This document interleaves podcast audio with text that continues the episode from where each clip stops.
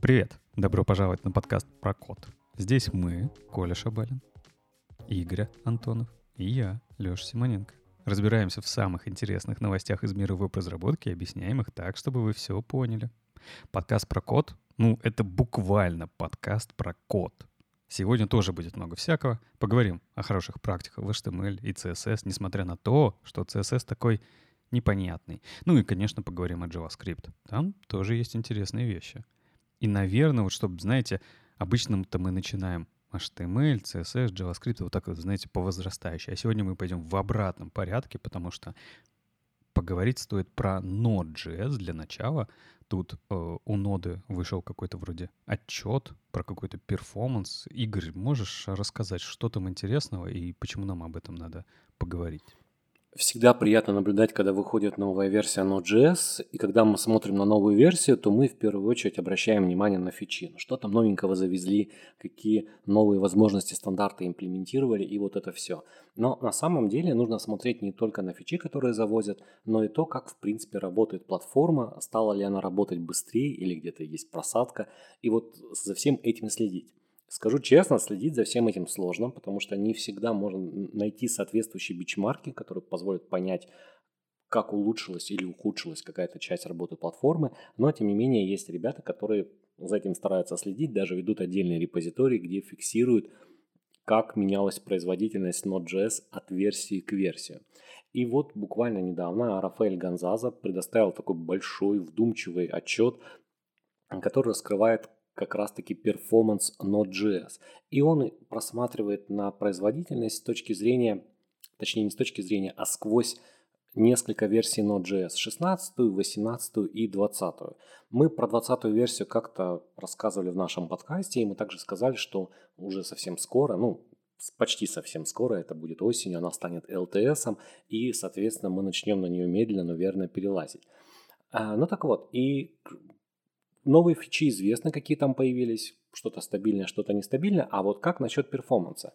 И Рафаэль в своем отчете, отчет действительно очень-очень большой, как раз таки пытается раскрыть и показать наглядно на различных бичмарках, э, что менялось и как оно происходило. И э, с чего следует начать? Ну, во-первых, то, что автор сравнивает в своих отчетах, э, в своем отчете 16, 18 и 20 версию. Понятно, что, наверное, больше всего актуальна сейчас 16 18 18 напомню, это LTS. 16 опять-таки широко используется, она еще на поддержке. И э, 20 она вот пока в э, виде current, и поэтому к ней особых, как говорится, претензий нет, потому что в продакшене вряд ли кто-то ее использует прямо сейчас. Ну так вот, как вообще выполнялись бичмарки, как э, происходили замеры э, перформанса? Было несколько групп бичмарков, то есть использовались внутренние бичмарки Node.js, которые позволяют померить и измерить, например, как работают функции для взаимодействия с файловой системой или еще, или еще какие-то внутренняя функциональность. Также э, автор приводит ссылку на свой репозиторий, где опять-таки собрана статистика по разным версиям производительности Node.js и э, также отдельно выделяет производительность HTTP сервера, то есть модуля, э, которым опять-таки широко пользуемся, когда нам необходимо обрабатывать входящие подключения. И здесь, что интересно, во многих из этих модулей постоянно наблюдаются какие-то улучшения, то есть улучшаются функции по работе с файловой системой, и в принципе всегда какой-то перформанс есть. И вот опять-таки, если посмотреть на графики, посмотреть на отчет, то, например, видно, что при обновлении Node.js 16 на 18 версию в некоторых случаях функция read file, напомню, эта функция позволяет нам считывать информацию из файлов в, в ноде, улучшается производительность на 67%, когда мы читаем файлы с кодировкой ASCII. То есть вот так вот, внезапно. Вроде бы код остается прежним, но в каких-то случаях он может дать вот такую серьезную да, достаточно повышение производительности. А если файл находится в кодировке UTF-8, то там показатели более скромные, всего лишь 12%, но тем не менее это как говорится, приятно, потому что для этого ничего не нужно делать, просто перейти на новую версию, и код, кодовая база становится а, работать лучше. Но что самое интересное, что в 20 версии наблюдается обратный процесс. То есть здесь мы видим при обновлении 16 на 18 у нас повышение перформанса, там 67%, 12%, но в 20 версии наблюдается регрессия. Регрессия аж в 27%. То есть вроде бы улучшали, улучшали, потом бац, переходим на новую версию и у нас все ломается. Это, конечно, не проблема и не стоит по этому поводу переживать. Опять-таки, 20 версия находится в статусе current и пока к ней нет требований, чтобы там все прям работало идеально и не было никаких проблем. Об этом issue уже оставили команде разработчиков Node.js, и, скорее всего, к LTS-релизу все это дозреет, и производительность как раз-таки вернется к тому уровню, которым она и должна быть. Что еще интересного есть в этом отчете? А также заметны улучшение перформанса при использовании событий в ноде. А, и если верить, опять же, графикам, если верить производить, э, тестовым кейсам, то переход с 16 на 18 версию улучшает производительность диспетчеризации практически практически на, на 15%. Вроде бы не сильно много, но я, и тут опять же стоит пояснить, а где это можно почувствовать, в каких операциях. Только при использовании event-эмиттера, когда мы явно, например, от него наследуемся, на самом деле нет, потому что многие классы используют event-эмиттер встроенный, и, соответственно, мы это можем почувствовать при работе со самыми разно, разными функциями в Node.js. Вот. Не такой прям большой показатель, но, как говорится, а то, что нам дается практически бесплатно, это, как говорится, хорошо. Тут особенно интересно, что происходит при обновлении с 18 на 20 версию ноды, опять же, в контексте метрик по ивенцу. Вот здесь производительность может улучшаться в некоторых случаях до 200%. Это, конечно, цифра супер-пупер большая, и к ней стоит, так сказать, относиться спокойно, потому что в некоторых это не во всех. Но в частности, опять же, повторюсь, что ивенты напрямую связаны с, с работой аборт Signal, с working тредами, поэтому все в целом во многих отраслях код будет работать лучше. Вот. А, что еще интересного? Также есть а, на графиках отображение, что улучшается производительность а, встроенного HTTP сервера. Она не сильно большая, там буквально 8% при переходе с 16 на 18 версию. Но самое, самое что интересное, как это отражается на популярных библиотеках и фреймворках в виде Fastify и Express. Фактически никак. То есть вроде бы у нас перформанс улучшился, подкапотные механизмы обновились, но а если библиотека или фреймворк напрямую не задействует ничего, то, соответственно, каких-то улучшений и не будет. И вот, в принципе, у автора так и получилось. Он не увидел каких-либо значительных улучшений в работе Fastify или, или Express. И последнее, что хочется точно отметить, точнее последние две вещи, которые, про которые хочется рассказать, это, во-первых, модуль URL. Мы уже его немного касались э, предыдущих выпусках нашего подкаста. Напомню, что модуль URL перевели, перевели на новый парсер, который называется ADA. Он написан на C++, и он во многих случаях, да, точнее не во многих, а во всех случаях по сравнению со старой версией дает большой boost performance а. И вот если там посмотреть э, опять-таки на графике, она достигает аж до 400%. То есть, в принципе, это круто. И опять же, здесь, здесь может показаться, что а мы с этим часто сталкиваемся, часто ли нам нужно эти урлы парсить. Но если посмотреть внимательнее на методы, которые используют эту функциональность, то на самом деле часто. То есть даже когда мы работаем там, с простыми запросами, там, вызываем какой-нибудь resolve э, URL, то, соответственно, мы так или иначе задействуем вот эту функциональность. И а, последняя вещь э, – это оптимизация require между 18 и 20 версией появилось небольшое улучшение, примерно 4% при запросе файлов, то есть напомню, что require это подключение, это функция для подключения модулей при использовании модульной системы CommonJS, и вот она возросла в 20 версии. С одной стороны, это хорошо, потому что еще много кода использует э, модульную систему CommonJS. А с другой стороны, мы потихонечку перелазим все на ECMAScript модули и, как говорится, от этого становится лучше э, всем. Вот такие, в принципе, новости, улучшения э, касательно Node.js и радует, что платформа не только заводится новыми фичами, но также оптимизируются подкапотные механизмы, и что все становится работать быстрее. Круто? Круто. Посмотрел, сейчас зашел Господи, что произошло с голосом? Э, надо обновить голос на версию 2.0, видимо, чтобы передача информации проходила лучше и быстрее. Да, посмотрел сейчас визуально статью, не успел прочитать, к сожалению. Ну и тут, если посмотреть на столбики, там красные столбики это Node.js посвежее, там 20-й, э, синенькие или зелененькие столбики это Node.js 18 и красненькие столбики выше. И там постоянно сбоку пишет, если выше, значит лучше. Ну, Поэтому рад, что э, Node.js... Спасибо за аналитику. Да. Радует, что Node.js все-таки улучшается. Я просто вспомнил историю, э, когда к нам приходил HTTP 2, и все думали, переходить, не переходить на HTTP 2, и какой-то один из ученых написал статью, что если вы просто включите HTTP 2, и если вы ничего не делали для оптимизации HTTP 1, ну, который сейчас включен у вас на сайте, то вы получаете за бесплатно прирост с 8 до 35%, ну, в зависимости от того, насколько плохо все с вашим сайтом. Здесь, видимо, получается примерно та же самая история, э, просто обновите Node.js, и все, и у вас будет работать все побыстрее. Но как-то у меня тут... Node.js, конечно, это хорошо, что он обновляется, это бесспорно, но вот это вот вся моя инфраструктура в проекте, мои NPM-пакетики, они могут не обновляться, и ничего у меня быстрее не станет. Нет, почему? Станет же, они же используют, многие из них как раз API Node.js, которые вот э, корневые, и за счет этого у тебя и boost будет. На самом деле вот а, в статье э, говорилось, например, про тот же самый URL парсер в 18 версии, который Аду, при, Аду э, завезли который, между прочим, Коль, ты же должен быть еще доволен. А это же спецификация в WHATWG -шная, ада, mm-hmm. то есть это э, URL парсинг э, одинаковый и в вебе, то есть у тебя в JS в вебе он такой, и в ноде одинаковый, и в 20-ю версию завезли вторую аду, которая еще быстрее, тут этого не, тут нет об этом uh, в статье, об этом, но в целом, то есть там есть места по улучшению.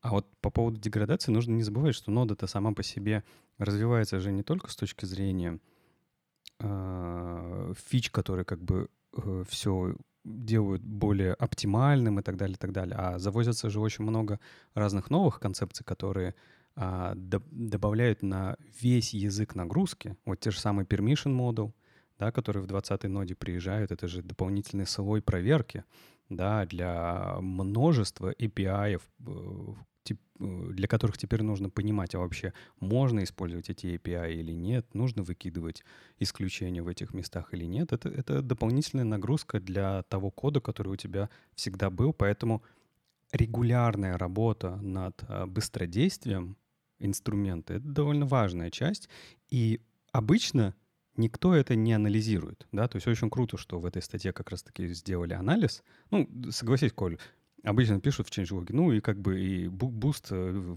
performance там какой-нибудь или еще что-то. Ну, такой, ну, boost и boost. а что конкретно, не очень понятно.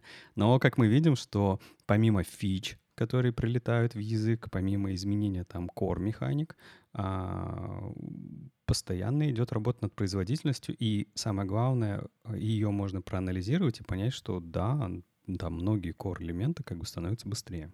Это, кстати, особенно интересно, когда ты ну, сидишь долгое время на старой версии, ну, потому что не получается перетащить проект на нее, а потом раз проходит несколько версий, вот что-то там переписали, что-то выкинули, переезд стал возможным, и раз у тебя так все стало работать сильно быстрее. Вот это прям, это прям круто. Я просто вспоминаю буквально историю. У меня есть несколько своих старых проектиков, которые висят, но они, правда, висят не на Node.js, они висят на PHP, ну куда же без PHP. И вот я тут их перевозил буквально на выходных на современную версию PHP, на восьмую, и действительно стало работать даже просто заметно быстрее. То есть это прям, это прям круто.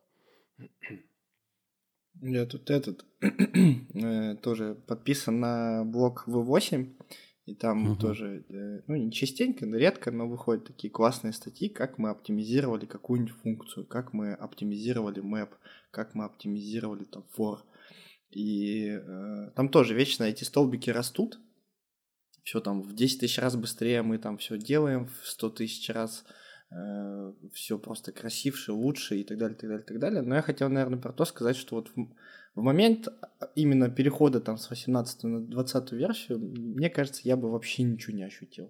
То есть, если бы я сравнивал 12 и 20 версию, как пользователь, как человек, который делает npm install и запускает какую-то сборку, вот тут, да, тут бы я ахнул. А так, что прям вот э, с 18 на 20 перешел, и бац, у меня галп превратился в вид, все просто компилится за одну секунду.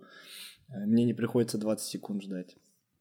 Не, ну это же совсем по-другому. У тебя в 20 приедут совсем другие модели, да, ты можешь завернуть это в отдельное, в отдельную апку, да, в отдельный бинарник, например, это вот то, что э, executable apps теперь нода может делать, или ты можешь наконец-то в вебе permission, permission model включить, да, и не разрешить э, всяким разным NPM пакетам, которые ты безостановочно ставишь, трогать твою файловую систему без разрешения, да, что как бы вообще по security то очень сильно бьет. И это как бы такой реверант в сторону Дина, да, что, э, да, ребят, хорошая идея, вот мы ее тоже у себя реализуем.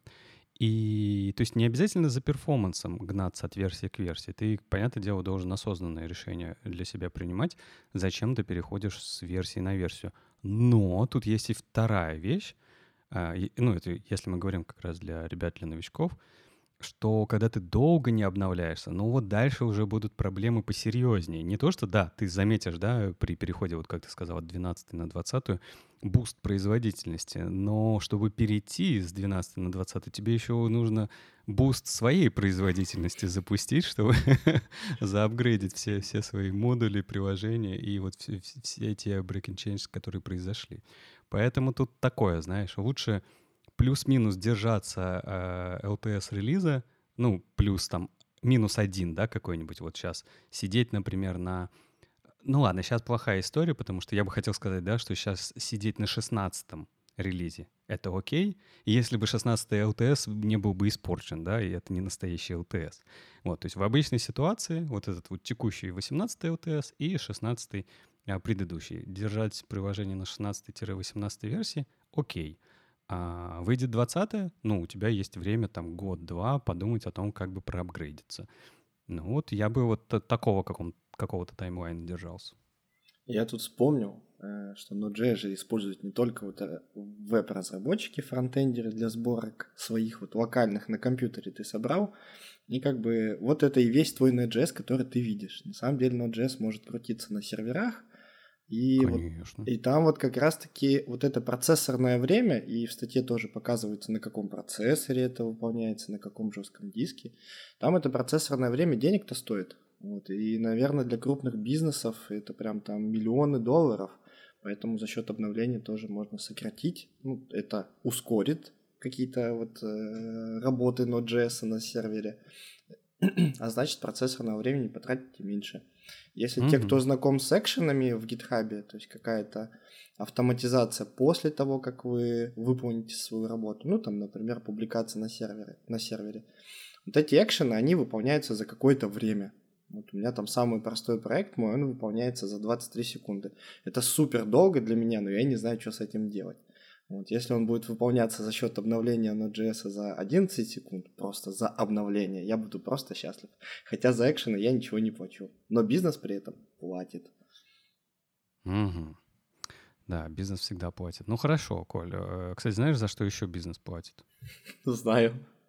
За как когда форма авторизации кривая, да? Ну, расскажи нам об этом. Андрей Ситник э, написал просто потрясающую, восхитительную статью. Она как раз очень подходит новичкам, а, а тем более. Если вы об этом не знали, то скорее бегите ее читайте. Э, для новичков же просто знаете, что такая функциональность существует. Так вот, э, Андрей начинает с того, что ну, там он показывает все примеры на обычной форме, чтобы всем было доступно понятно. Что за обычная форма? Это форма авторизации, форма e-mail и форма и поле password. Ну, то есть введите e-mail, там, логин и свой пароль. И вот в этой простой, казалось бы, форме из двух полей и одной кнопочки можно сильно накосячить и сделать так, что вы, в принципе, не авторизуетесь. А если вы не авторизуетесь, значит, вы ну, не попадете в компанию, значит, бизнес пострадает, минус деньги за вами приедут. Поэтому слушайте, что нужно сделать, чтобы за вами не выехали, скажем так, не подавали вам по шапке. Э, в целом, начинает Андрей, э, он рассказывает о том, что можно подумать о процессе вообще без пароля, э, без e-mail. То есть подумайте о новых всевозможных функциональностях вашего браузера, чтобы логиниться без пароля. Двухфакторная авторизация, KeePass, вот, который мы недавно упоминали – и что там, и Face ID, и вот это вот все, это все сейчас уже возможно делать. Понятно, что внедрение дорогое, но в целом можно и без таких вот полей сделать. Но если уж вы э, сделали обычную форму, а ее в любом случае придется сделать, как бы там кипас этот не работал, э, все равно придется ее сделать, чтобы была доступная возможность у всех, у кого там не новый телефон, например, без Face ID, без Touch ID и вот этих прочих нововведений, залогиниться. Так вот, начинает Андрей с того, что просто показывает обычные э, два поля, input type текст, input type password. Он говорит, что а давайте вообще добавим поле, э, атрибут этим полям автокомплит. И вы удивитесь, но у автокомплита есть значение. То есть можно просто, не просто добавить атрибут автокомплит. Я часто вижу, кстати, такое применение. Вы можете указать значение. Например, username.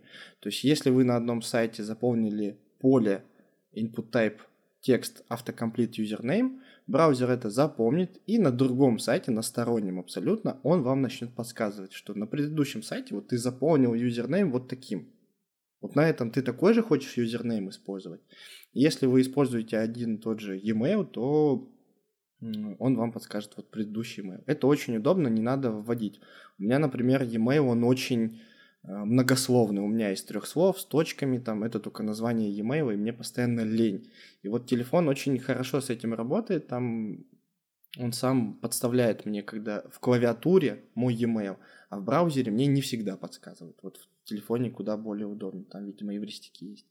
И то же самое можно сделать для пароля. Там есть такое специальное значение current password, то есть текущий пароль, и он его автоподстановит. Ну, это может показаться, с одной стороны, э, что это не особо секьюрно, но это также поможет вашим менеджерам пароля. Если вы используете какой-нибудь Bitwarden, э, LastPass и еще какие-то там есть, я, к сожалению, не особо пользуюсь, то они будут это воспринимать как новое поле какое-то, куда смогут подставить корректный пароль. Э, следующий момент это можно для формы, например, э, не авторизации, а смены пароля, когда вас просят дважды ввести новый пароль, тоже есть автокомплит new password. Да, это тоже очень удобно, когда вам э, либо браузер, либо менеджер паролей, он предложит сгенерить вот этот безопасный пароль, когда там все буквы разного размера, паро... эти цифры, символы, в общем, все супер безопасно, не просто паспорт э, 1, 2, 3. Вот, следующий пункт – это вместо текста сделайте type email. То есть был input type текст, без ничего, теперь input type email. Тогда браузер сможет тоже э, и валидацию натравить на все это дело, как-то проверить. На тач-устройствах будет предложена конкретная какая-то удобная клавиатура – ну, если будет просто текст, то собачка не появится, вот этот символ. А если будет type email, то появится. Чуть-чуть, да удобно.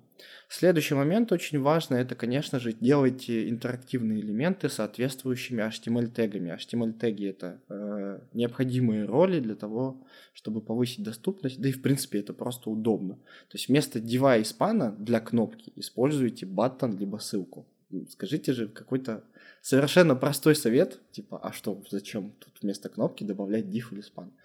Но интернет, он вот такой вот. Лучше добавить span и он клик, чем сделать просто нативный баттон. Просто продолжаем с этим жить. Следующий совет для интерактивных элементов, конечно же, добавить подпись. Это можно сделать с помощью либо утилитарного класса Visually Hidden, э, либо с помощью ARIA Label. Добавляется очень просто. Button, type button, ARIA Label – и название кнопки там залогиниться. А, если у вас, допустим, кнопка, она просто с иконочкой с какой-то. Следующий совет э, как раз-таки добавляйте эту кнопку, чтобы отправлять форму. Но чтобы отправить форму, используйте тег форм. Казалось бы, тоже. Ну, как-то все очень странно звучит, что типа есть поля, э, которые отправляются на сервер, почему вы используете спан вместо кнопки, почему не обернута форма. Ну, для меня это какие-то странные советы, но, опять же, интернет сейчас современный говорит о том, что не все так делают, поэтому, конечно же, э, если вы какие-то данные будете отправлять на сервер, делайте это с помощью формы. Сам э, элемент формы, HTML элемент формы, имеет обширное API, то есть он сам за вас отправит на форму, только адрес укажите, а вы уже JavaScript там перехватите и сделаете все, что нужно. Указывайте placeholder, э, подсказывает нам Андрей, но используйте его правильно, конечно же. Указывайте в placeholder именно то, какие данные вы от него ждете, в каком виде. То есть, если вы ждете e-mail, ну, напишите там иванов, собачка, иванов.ру или там Коля Шабалин, собака, gmail.com. Вот, в таком виде, а не просто e-mail. У вас подпись лейбл, тот самый, или ария лейбл, должен иметь значение e-mail, а уже поисхолдер, что конкретно вы от него ожидаете. Эм, что еще? Андрей подсказывает нам, что все интерактивные поля, конечно же, должны иметь видимое состояние фокуса. Причем я неоднократно об этом в подкасте говорил, что именно состояние фокуса должно быть самым четким, то есть оно должно прям выделяться от дефолтного состояния, когда мы не взаимодействуем. Ховер может быть более блеклым, чем фокус. Фокус он прям должен пестрить, поэтому обязательно добавляйте. И никогда не делайте э, селектор звездочка фокус, outline none. То есть вы полностью отключаете outline у всех элементов, не надо. Они по умолчанию уже красивенькие, нормальные, там с закруглениями э, используйте. Еще также Андрей советует нам э, валидировать наши поля и прямо на месте подсказывать пользователю, что же случилось не так. То есть как-то возможно подсветить поле, ну, это частый стандартный э, прием, например, добавив э, атрибут required, что это поле, оно обязательное. Ну, то есть как можно залогиниться без e-mail, только указав пароль. Но это же странно звучит уже по умолчанию, поэтому все обязательные поля нужно отметить атрибутом required. Э, Еще есть совет предотвратить проверку в середине э, как-то пользования ввода в середине печатания. Набора. Набор, да, да. просто, ну, человек наби- набирает э, форму, контент какой-то, и чтобы э, не показывать, что ты уже ошибся, а Мгм. валидация часто так срабатывает, вот можно сделать такой хинт. Да, ну, в общем, старайтесь следить, чтобы посередине там ничего не происходило, дайте допечатать. Э, Предотвратить отправку формы дважды, ну, с этим достаточно просто э, и легко э, работать. Да, но де- это часто не делают как раз-таки. Это, знаешь, это одна из типа, типовейших, я не знаю, если, если есть такое слово, то я бы его использовал, э, проблем, потому что вот это вот двойное срабатывание, двойная отправка просто повсеместно работает. А хотя, вот ты говоришь, это очень просто сделать. Задизаблит и дай тайм-аут. Мгм. Не давай отправлять сразу же. Вот кто бы это делал все время? Поэтому знаете, что нужно сделать? Нужно просто не обрабатывать это JavaScript никак, никак. Форма отправляется и пере- перекидывайте на другую страницу. Ну, по умолчанию это так работает. У тебя не произойдет ну, двойного подожди, клика. не, ну это уже это только конкретные места, где так можно, а если тебе нельзя никуда переходить, Да я шучу, шучу, же. конечно же, это неудобно. Но по умолчанию, видишь, проблема решена.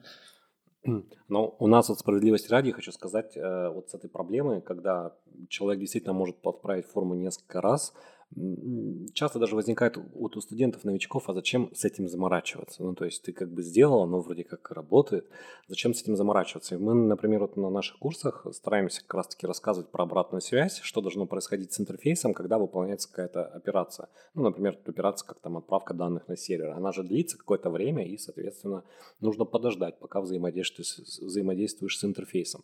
И мне кажется, это- то, что Андрей собрал, это все в, так в рамках одной статьи, это круто, потому что она как раз-таки позволяет взглянуть на комплекс проблем и больше так не делать.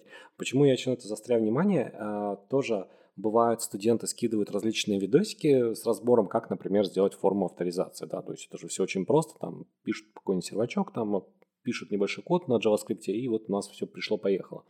И там никогда не уделяется, как правило, внимание обратной связи. Ну, то есть сделали, нажали, сработало, ты, как как говорится залогинен. И как бы это странно ни звучало, но эти решения потом тащатся проектике, тащатся в, а, в продакшн. От этого становится страшно, потому что бывает так, что заходишь на другие сайты, и ты сам с этим сталкиваешься, то есть ты не, не очень понимаешь, что происходит. Мне, кстати, здесь еще понравился э, один пункт, э, ты сейчас, Коля, до него дойдешь, тоже, на мой взгляд, Мгм. один частый кейс, это одиннадцатый пункт, что когда у нас возникают какие-то сетевые ошибки, нам надо как-то это показывать и обрабатывать. И обрабатывать. На мой взгляд, наверное, кейс, который случается там, ну, не знаю, 80% ты его находишь, когда там, ну, гуляешь по разным сайтикам, что что-то случилось, э, и ты раз не понимаешь, а чего у тебя ничего не работает, почему ты не можешь войти на сайт. И тут ты открываешь как разработчик инструмент, э, инструмент разработчиков, открываешь консоль и, и видишь, а что, тут же ошибки посыпались, а вот почему я их не вижу в интерфейсе. Да, это последний совет, обработка ошибок. Э, действие это происходит, конечно же, не быстро. Когда мы нажимаем кнопку «Залогиниться», происходит сетевое общение. То есть сервером, в сервер мы начинаем э, отдавать наши данные, имя, там, пароль, а сервер начинает их обрабатывать, сколько-то он их обрабатывает. Мы там тысячу пользователей пытаемся залогиниться за одно время, потому что сейчас по акции что-то там продают, э, и надо срочно это сделать. И сервер, он немножечко думает. Вот в этот момент э, фронтенд разработчик как раз-таки тоже должен озаботиться, что действие, да, выполнилось, да, мы отправили, и как будто бы наша совесть на этом все чисто. Дальше нам сервер, пускай он обязан нам за 30 миллисекунд ответить, но сервер имеет право подумать, поэтому нам нужно показать какой-то loader. Э, loader это тоже такое иногда сомнительное, не, не все их любят, но с другой стороны лучше показать, что сейчас что-то происходит. Подожди чуть-чуть, я сейчас там тебя залогиню. Но есть другая сторона этой штуки, что э, бывает так, что сервер все, он умер. Вот именно зашел на страницу, открыл попапчик с логином, и все, сервер уже сдохший, ты там автозаполняешь все поля, нажимаешь быстренько от кнопку отправить, а сервер все не отвечает. Вот это тоже мы с помощью JavaScript можем отловить, отловить. Возможно, у вас там интернет моргнул, Wi-Fi отвалился. Вот именно когда вы нажимали Wi-Fi, отвалился, вы в лифт там зашли из офиса. Э, тоже это можно подсказать, что что-то там сеть отвалилась перенажмите, или там сервер умер, подождите некоторое время, попробуйте через минуту. Это все такие добрые, хорошие советы про то, чтобы сделать так, чтобы ваш пользователь не гневался.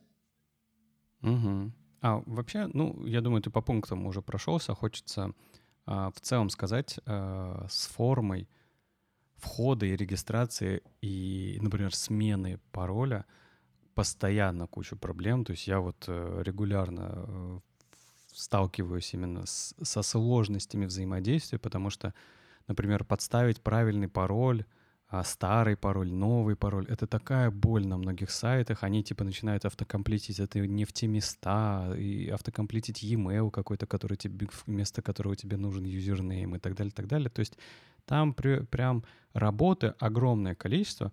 Круто, Игорь, то, что ты рассказал, что вы этому там уделяете на курсе э, внимание, потому что форум в интернете кривых вообще полно. А еще мне очень понравилось, э, коль ты об этом не сказал, хочу добавить. Например, э, есть такой частый кейс, когда э, сайт не подразумевает одного типа логина, да, это когда у вас может быть логином и юзернейм, и e-mail, и тут вот не очень понятно, а как тогда сделать, да, потому что ты хочешь дать и клавиатуру правильную, и автокомплит сделать, и там, например, не знаю, еще что-то сделать. И вот э, Андрей как раз э, советует, что в, таким, в таких случаях, понятное дело, ты делаешь одно текстовое поле, но ты ему для него можешь использовать отдельный а, атрибут, который называется input mode.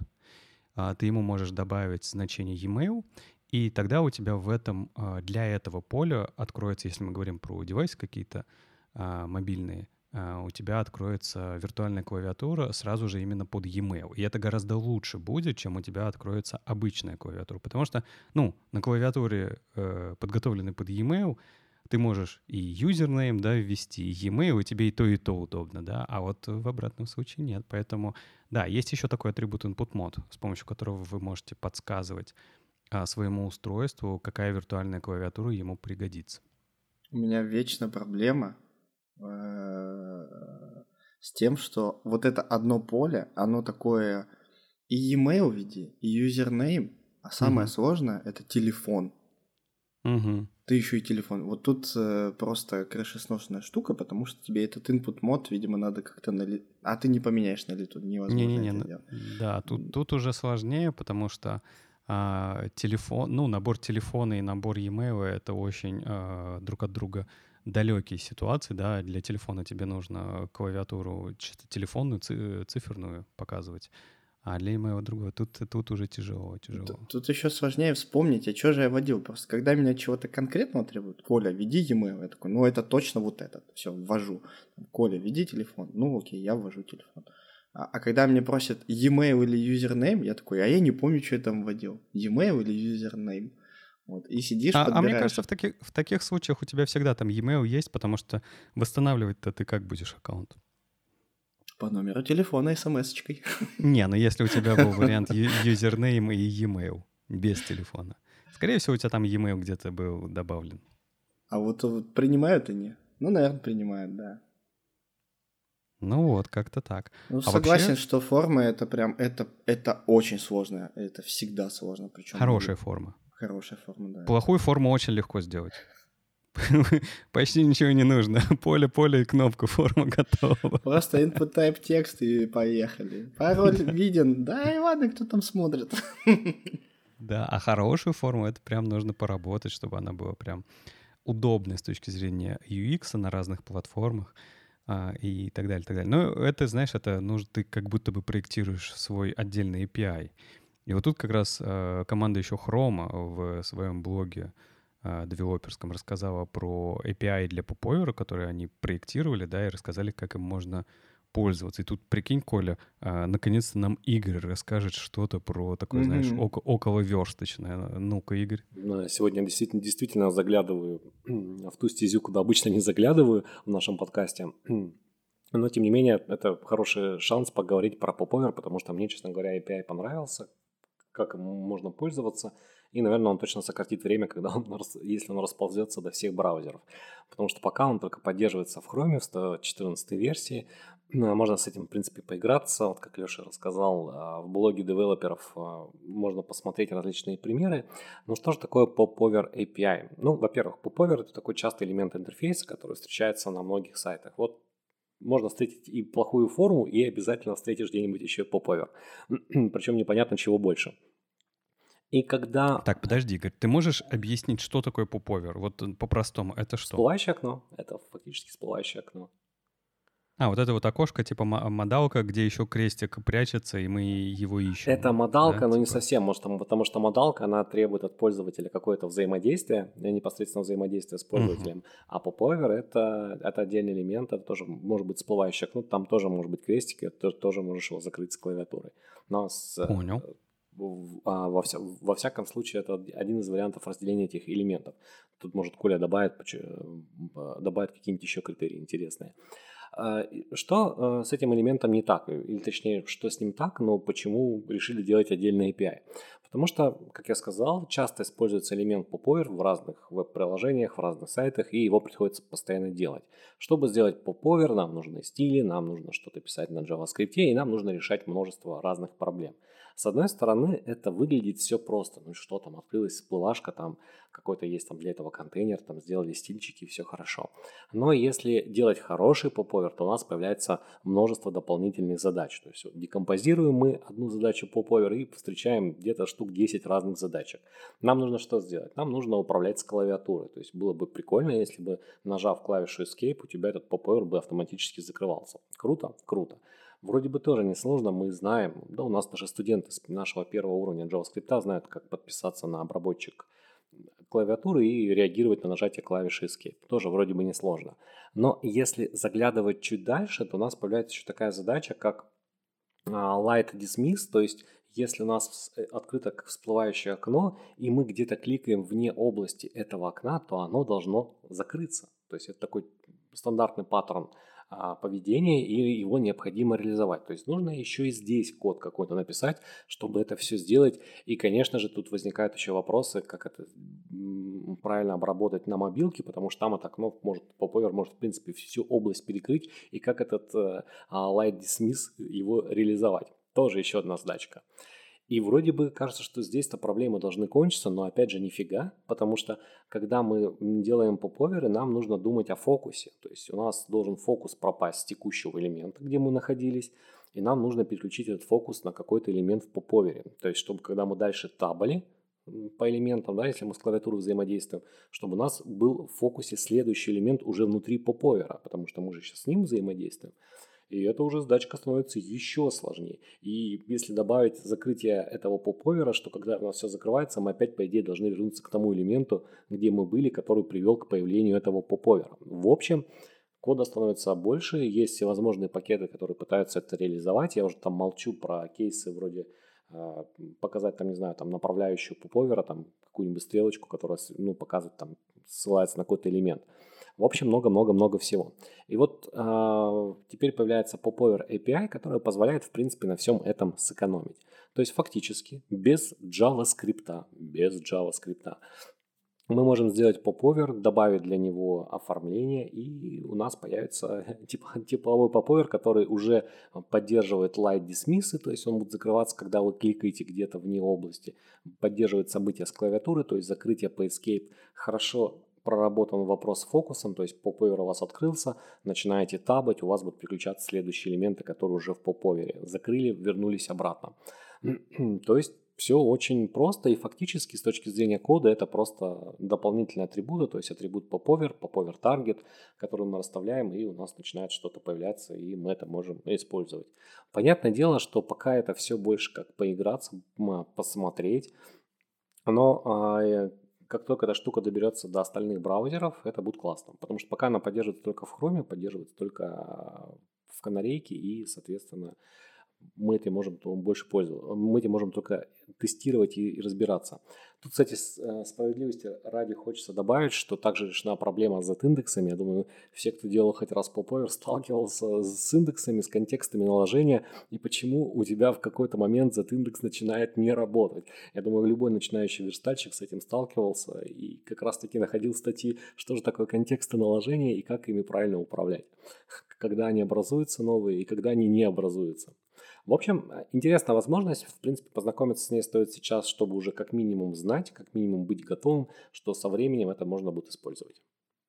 Я, наверное, хочу все-таки добавить, я как, знаешь, это блюдитель э, Safari, должен тебе подсказать, что в Safari в Technology Preview тоже э, он доступен, а то ты говоришь, как канарейка, значит, Chrome работает, а другие, значит, Nightly не рассматриваешь. Safari, конечно, работает, а для Firefox тоже э, потихонечку пилит, то есть это элемент, который появится скоро уже везде, его можно использовать. А вообще я хочу немножко как откатить нас, да, и рассказать, возможно, слушателям, которые, возможно, не понимают, откуда а, вообще появилась идея а, заниматься, ну, отрисовывать свои модалки, да, потому что у нас, окей, элемент popover появился, до этого у нас появлялся элемент details, да, который позволяет нам делать такие аккордеоны, а, тоже плюс-минус уже работает. И все это не просто так в вебе появляется, есть отдельная инициатива, называется OpenUI, которая а, разрабатывается в рамках VTVG э, Group, а, для того, чтобы а,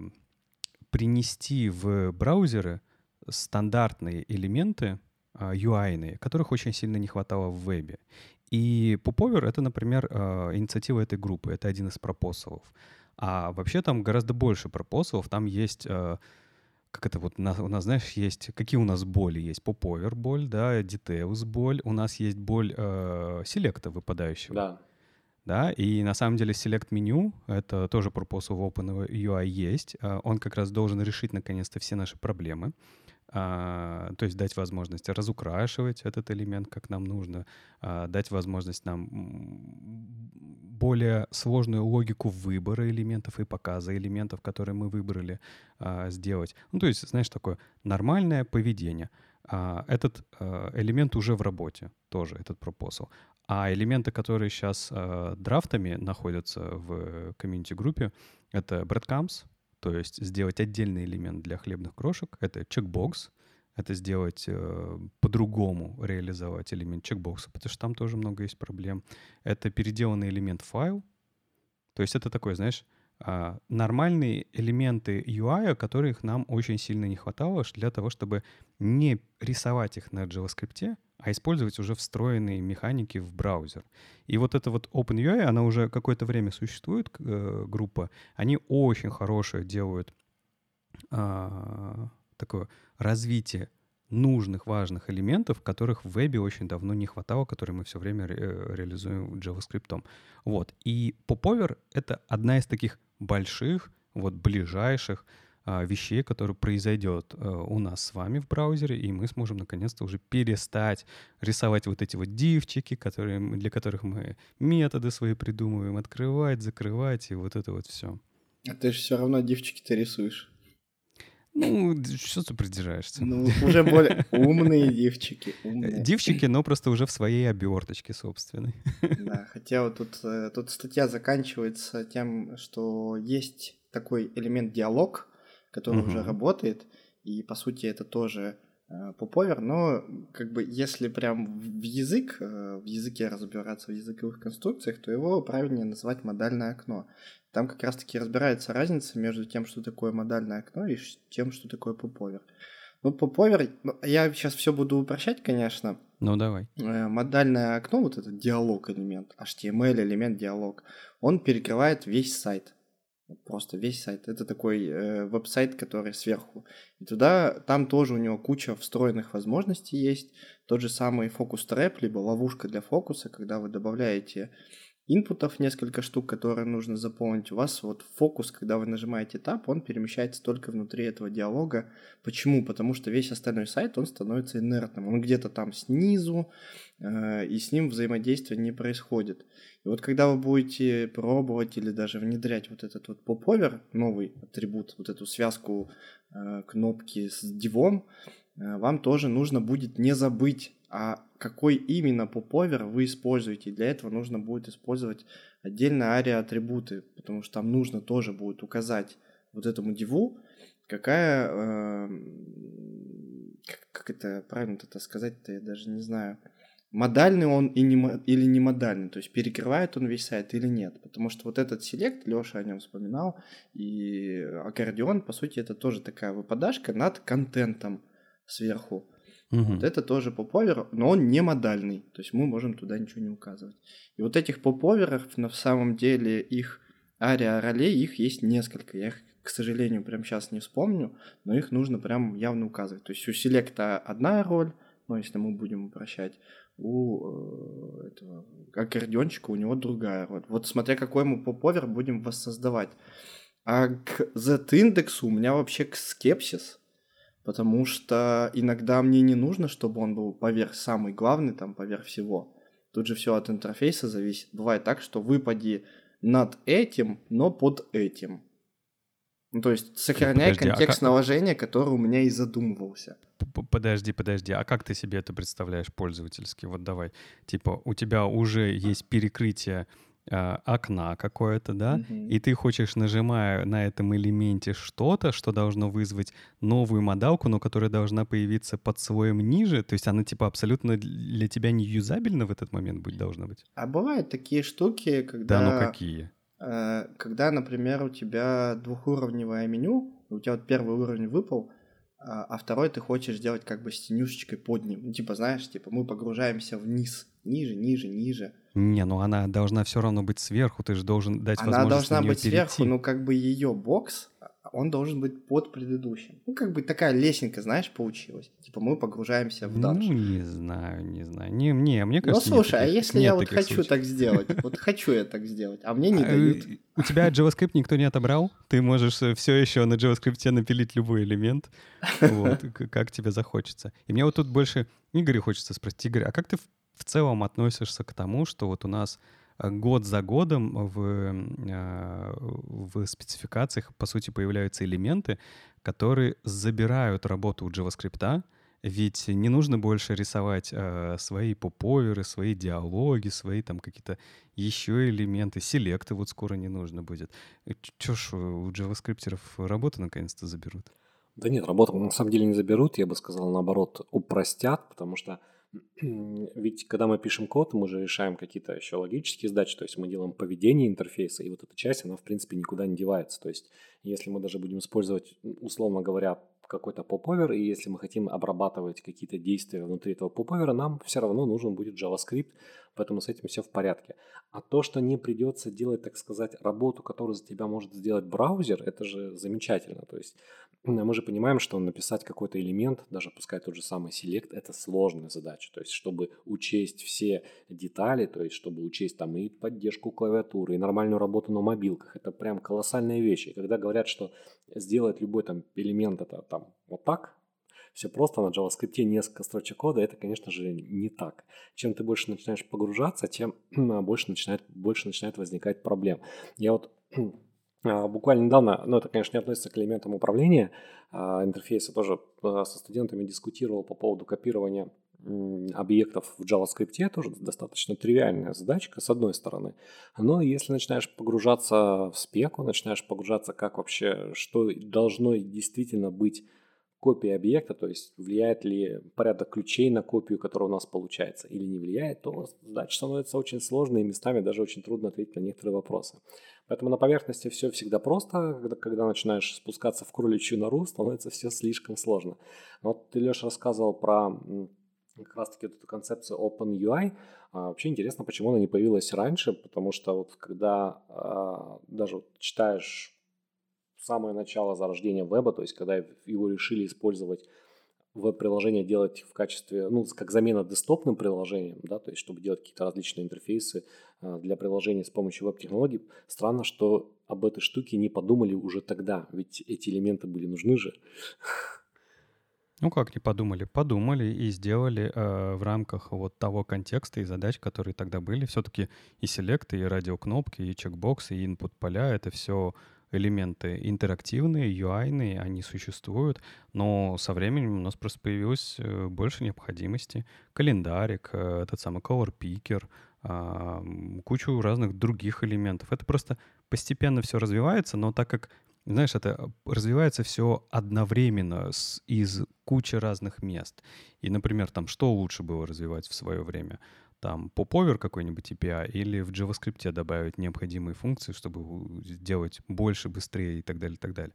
Поэтому, э, не, мне кажется, с точки зрения развития логики все происходит правильно, и нам нужны такие инициативы, как OpenUI. Это отдельная команда, это отдельная рабочая группа, которая будет предлагать на базе тех компонентов, которые уже есть в, спеке, в спеках, а, варианты решения а, таких стандартных элементов, которые мы сможем использовать. Ну и, разумеется, спеки под это немножко подгонять. Но ты заметь, там не придумываются супер какие-то новые концепции.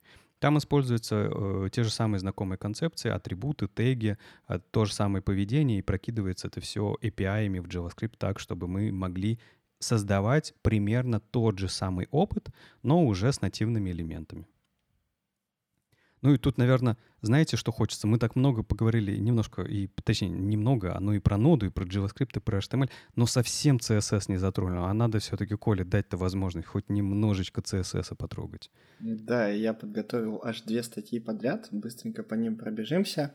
И Стефани написала на этой неделе статью про то, что не всегда э, для создания адаптивных э, макетов нужно использовать брекпоинты. То есть можно отказаться от медиавыражений в конкретных ситуациях.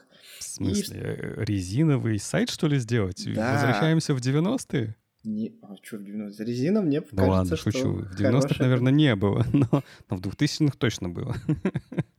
Она как раз-таки показывает пример, когда резина, кажется, справляется лучше, когда у нас интерфейс перестраивается не конкретно на 768, теперь показывай по три карточки, потому что много пространства стало в вашем веб-окне, а когда мало, показывай по две карточки. Она статью строит от того, что от того, что есть карточка, и у нее должен быть минимальный и максимальные размеры. И вот когда есть минимальный размер, пускай они будут 6 карточек, идут друг за другом. А когда они начинают постепенно шире, шире, шире, шире, шире становиться, пускай они переносятся вот в нужный момент, когда они уже достигли максимальной точки. Это и есть резина. Собственно, она показывает два примера, два, две реализации с помощью гридов и с помощью флексов. Э, начну, она начала с гридов, я начну, наверное, с флексов и расскажу. В целом все сводится к тому, что мы указываем флекс в wrap в wrap, то есть говорим, что как только карточка перестает помещаться на строку, то перенесись на следующую строку. Flex в этом идеален, но есть второй интересный момент, это как раз-таки определить, э, в какой момент эту карточку переносить, потому что у карточки сейчас неизвестный нам размер, он то может быть 30 Э, она тут указывает единицу измерения ч, это 30 э, символов, то есть 30 буквок. У нас размер блока 30 буквок минимальный. И вот он может расти там, ну, условно, до 70 буквок. Представим себе это так. Собственно, для этого она использует э, интересный селектор. Она обращается сначала к родителю, пишет .flexbox grid, а дальше обращается ко всем дочерним элементам с помощью комбинатора стрелочка больше. Ну, в общем, выбирает всех непосредственных детей, а, и там пишет Flex 1, то есть Flex Grow 1. Расширяйся карточка вот от 30 этих чи до сколько у тебя получится. Но не ужимайся с помощью единички. И твой размер пускай будет минимальный вот эти 30 чи. И тем самым она добивается резиновости. У нас карточка растет от 30 до э, всей полоски. Ну, например, когда у нас есть три карточки подряд, они маленькие, они встают вот в один ряд помещаются. И если третья карточка не помещается, она переносится на следующий ряд и занимает весь ряд. Вот такая вот резина. Возможно, это не на всех карточек вы, будет выглядеть хорошо, потому что последняя карточка вдруг начала занимать все возможное пространство, ну, чисто визуально как-то неказисто. Но, с другой стороны, вот тебе резина. А в гридах же у нее получилось сделать немножечко круче, потому что там как раз-таки есть функция min-max, которой мы можем передать минимальное и максимальное значение. И в максимальное значение мы как раз-таки можем передать не 100%, типа занимай последний ряд, все, все, что ты можешь занять, а какую-то как раз величину. И она указывает, что опускай вот максимальное значение будет э, одна фракция, то есть тоже какое-то дробное значение между колонками распределись. И использует она обычный темплейт, grid template columns. А, Еще одним классным значением в grid template columns является автофит.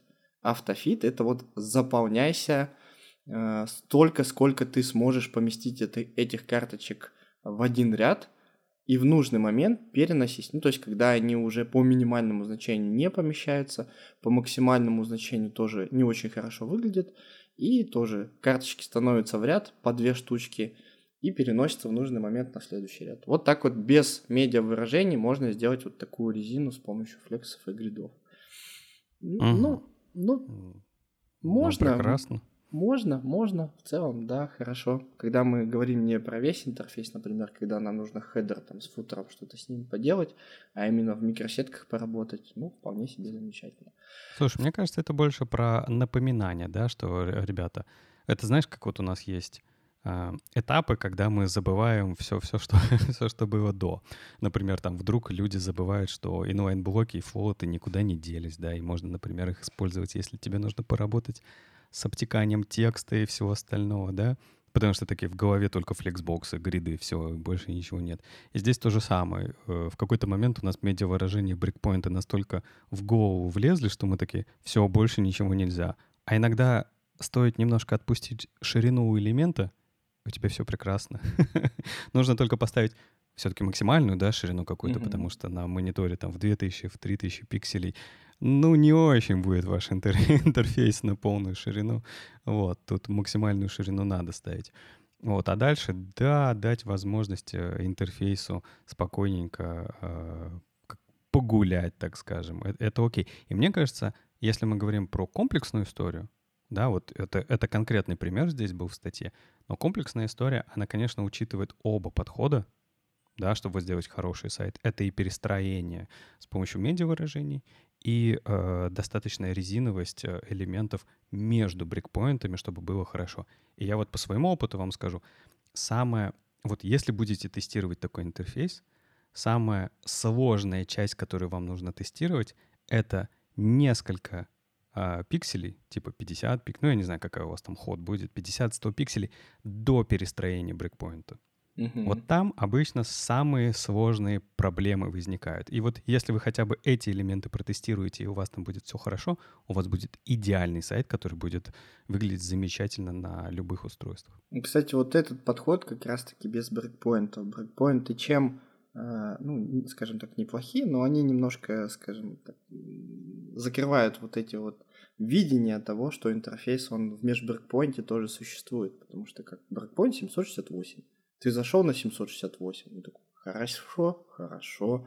А когда ты сразу резиновый создаешь с помощью вот таких вот прекрасных штук, про которые нам Стефани рассказала, ты уже вынужден в любом случае посмотреть все возможные состояния, как же этот интерфейс гуляет э, и шарахается в разные стороны. Тоже классная штука. В целом сейчас веб я могу так э, со своей стороны немножко рассказать, он в эту сторону как раз-таки идет. У нас есть замечательная функция clamp, с помощью которой мы можем делать резиновые шрифты, Ну и не только шрифты, но для шрифтов прям очень хорошо. Там тоже можно минимальное-максимальное значение для шрифта указать. И тоже у нас будет резиновость та самая. У нас есть контейнерные выражения, точнее выражения от контейнера, когда мы определяем, в какой момент все-таки нужно э, перестроиться, в какой размер этого конкретного компонента нужно что-то вот дополнить. Ну, давайте перейду к следующей статье. Э, и я понял, что вот я ее предложил, но я ее не надиктовал, потому что там такие единицы измерения, которые я не в состоянии выговорить. Но я постараюсь. Ну-ка, давай. Э, в общем, Павел, э, это не русское имя, там из Чехии, а может быть из Польши. Неважно, давай уже к ритму. Инженер, Инженер нам рассказывает как раз-таки про вертикальный ритм. Э, для начала он напоминает, что это такое. Вертикальный ритм — это концепция в дизайне, которая помогает создать гармоничное расположение элементов. То есть у нас все идет в ритме. И на данный момент э, ритм, ну, это такая не очень удобоваримая штука в вебе, потому что приходится постоянно следить за ним, чтобы все-таки сделать в ритме. Но у нас появляются новые единицы измерения. Это LH и RLH. Вот я их так произнесу. Собственно, что происходит? Мы на основном теге HTML обычно указываем font size и line height. Вот на них как раз-таки мы можем и забиндиться. То есть line height указан там, ну, условно, либо 24 пикселя, как мы обычно указываем, либо line height полтора. И теперь мы можем внутри все отступы, все размеры э, указывать с помощью относительно вот этого line height рутового, который указан на HTML. Ну, например, у нас есть текст, э, на HTML указан line height 24 пикселя, есть текст, мы ему также указываем там. Пускай у тебя тоже будет line height ну, 24, либо там полтора, допустим, чтобы чуть-чуть пошире он был. Отступ до картинки следующий сделай ровно в один вертикальный ритм, то есть 1 RLH. Вот тем самым мы достаточно простым способом, просто используя единицы измерения новые, добиваемся вертикального ритма. От себя лишь только могу дополнить, что это вообще я в вертикальный ритм полностью верю, э, но в вебе он, к сожалению, недостижим. Почему? Потому что вот мы вставляем картинку, то есть у нас текст идет по ритму, все прекрасно, а, логотипы, там, неизменяемые какие-то элементы мы тоже можем по ритму там сделать, отступы все по ритму можем сделать. Но тут к нам приходит картинка, она в одну 125-ю ритма попадает, потому что у нее хайт указан 523 пикселя, и все, все, весь последующий ритм, он полностью сломан. Если картинок несколько, вот накапливается вот этот вот лак э, в ритме, что все просто становится не в ритме, поэтому тут нам не достичь. Но в целом, если на отлично упороться, то можно и картинкам указать, что будь э, там min height сколько-то ритмов, max height сколько-то ритмов, и тоже плюс-минус как-то соблюдать. Но опять же, это так, на поиграться. Слушай, Ждем.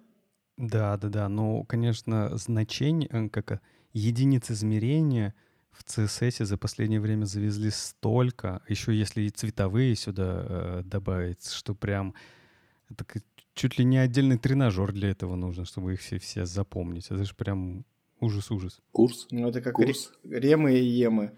Вот кто там в одно время все использовали ремы и емы, и в итоге такие, да, наверное, не надо. Да не, емы, ремы — это просто по сравнению с, с этим всем. Ну, кстати, если вы знаете, как работают ремы и емы, то RLH и LH вы тоже знаете, как работают. Просто относительно line height, а не font size. Ну да. Ровно то же самое. Ну да. Слушайте, наверное, хочется попробовать зацепить последнюю статью, потому что я слышал, как у Игоря просто горело от одной статьи, где использовали э, логический оператор э, «и», и он прям вообще не, не мог держаться до, до подкаста, говорил, все, сейчас, сейчас выйдем, все расскажу всем людям, которые вот больны реактом, все, сейчас, давайте, выпускайте меня. И, наверное, этим-то, это точно нам нужно э, уместить в этот, э, в этот выпуск. Игорь, что там случилось, что не так? Да ничего такого прямо супер криминального не случилось, просто достаточно кликбейтное название для статьи, что типа прекратите использовать оператор логическое «и», для условного рендеринга в React. И автор приводит э, пример, который работает не так, как он ожидает, то есть там идет, э, э, нужно вывести массив каких-то элементов, Автор обращается к свойству length этого массива, ставит дальше. Э, оператор i, и если условия совпадают, то он ожидает, чтобы ну, либо будет ничего не выведено, либо будет выведены как раз-таки элементы массива, если он есть. Но почему-то у него вводится 0. Вводится 0 вместо самих элементов или вместо ничего. И автор начинает э, дискутировать по этому поводу, объясняет, что вот здесь нужно быть аккуратнее, может быть проще воспользоваться тернарным оператором. Но если посмотреть на все это свысока, то кажется, что проблема не в операторе и проблема не в реакте, потому что там, например, нам React явно говорит, что э, там значение, э, значение там undefined, null или false, они просто не рендерятся. Проблема как раз-таки в непонимании, как работает JavaScript, в непонимании, как работает и устроен этот оператор. И здесь э, главная мысль, которую хочется сказать, что, ну да, статья, конечно, хороша, с одной стороны, что позволяет вообще это посмотреть, что кто-то об этом думает, а с другой стороны, всегда нужно быть осторожным, перечитывать все, что вы, э, перепроверять все, что вы читаете, потому что местами этот совет может быть вредный. То есть, если там смотреть прямо на заголовок статьи, прекратите использовать оператор э, логическое и, ну, прям такое. Просто нужно знать, как JavaScript использует этот оператор, как он, как он выполняется, и проблем, в принципе, не будет. Потому что мы должны знать, что должны вычисляться операнды слева направо, что каждый а, оперант должен преобразоваться в логическое значение, и, соответственно, если в результате получается false, то дальнейшая обработка останавливается и возвращается исходное значение этого, этого операнда. То есть вот такие вещи базовые нужно знать, и это еще, одна, еще один поинт и мысль, что не нужно учить React, перед а после изучать JavaScript. Сначала JavaScript, потом React. Как-то так. Игорь, Слушай, ну не все же потеряно, если ты все-таки так вышло, да, что ты сначала React изучил, а потом идешь э, JavaScript догонять. Не все же потеряно у такого человека? Ну, вопрос, а как ты его изучил без JavaScript? Ну, вот как-то так. Но он, он, у меня, кстати, есть друзья, которые с бэкэнда пришли, такие, хочу ваш фронтенд, и они сразу в React пошли. То есть программировать они умеют, и пошли сразу в React. Ну, если есть опыт программирования на JavaScript, то, конечно, понятно, что вряд ли придешь и будешь чувствовать себя комфортно. Но в любом случае, изучая какую-либо библиотеку, фреймворк для разработки интерфейсов, ты упираешься в JavaScript. То есть, да, ты можешь какие-то штуки воспроизводить, там, смотреть э, всевозможные туториалы, то есть по шагам построить какое-нибудь приложение, какой-нибудь интерфейс, но э, в реальности ты будешь сталкиваться с JavaScript, тебе придется писать какие-то функции, что-то там менять, что-то переставлять, и от этого никуда не деться. Поэтому JavaScript привычный, мне кажется, язык программирования – это всегда хороший фундамент, потому что он остается, как правило, неизменным, ну, я имею в виду концептуально неизменным долгое время, а вот всякие библиотечки, они приходят, уходят, где-то меняются внутри концепции. Взять тот же React, когда он, React появился, там были миксины, были классовые компоненты, потом добавили функциональные компоненты без стейта, потом бац, появились хуки, и классовые компоненты ушли вроде как в дальний, в дальний уголок. А JavaScript остался. JavaScript был, есть и будет. Поэтому если есть хорошая база, есть хорошая база по программированию, то с новыми инструментами всегда будет полный порядок. Их изучить проще. Угу. Ну, это, наверное, да, проблема-то не нова. А, вспомним а, из прошлого выпуска и jQuery, и разработчиков, которые программировали исключительно на jQuery. Вспомним и а, другие разные концепции, когда люди забывали про core-технологии, да, и использовали, программировали исключительно инструментами, которые у них были под рукой. Здесь, наверное, та же самая проблема, просто комьюнити React разработчиков породила и отдельная, не знаю, профессию, да, когда ребята только э, на реакте умеют что-то делать. Слушай, ну, не ново, не ново. Э, таким э, людям нужно помогать, рассказывать, что можно делать, э, каков язык, да, что можно с помощью него делать, и чтобы люди не забывали, что внутри у них работает тот же самый JavaScript. Это как перед записью подкаста, Игорь, ты мне напомнил о том, что мы тут вспоминали про замечательный фреймворк Vanilla.js. Возможно, э, как это, время для новой версии фреймворка Vanilla.js, Vanilla.js 2.0, он должен выйти и показать нам, напомнить о том, о тех прекрасных вещах, которые разработчики этого фреймворка заложили в него. Потому что, ну, когда ты сравниваешь фреймворки друг с другом, э, гораздо проще все становится, чем вот эти какие-то языки непонятные. А ведь скоро выходит новая версия Vanilla.js 2.0.23. Вот уже прям совсем скоро. У, ну поговорим об этом, поговорим. Видимо, где-то в июле, да, когда она уже зарелизится. Да-да-да. Отлично. Это был девятый выпуск подкаста про код. Все заканчивается, и он тоже закончился. К счастью, мы встретимся через неделю на том же месте, но уже с другими хорошими новостями о фронтенде. Подписывайтесь везде, пишите комментарии на YouTube и ставьте лайки. Пока. Пока. Пока-пока. thank you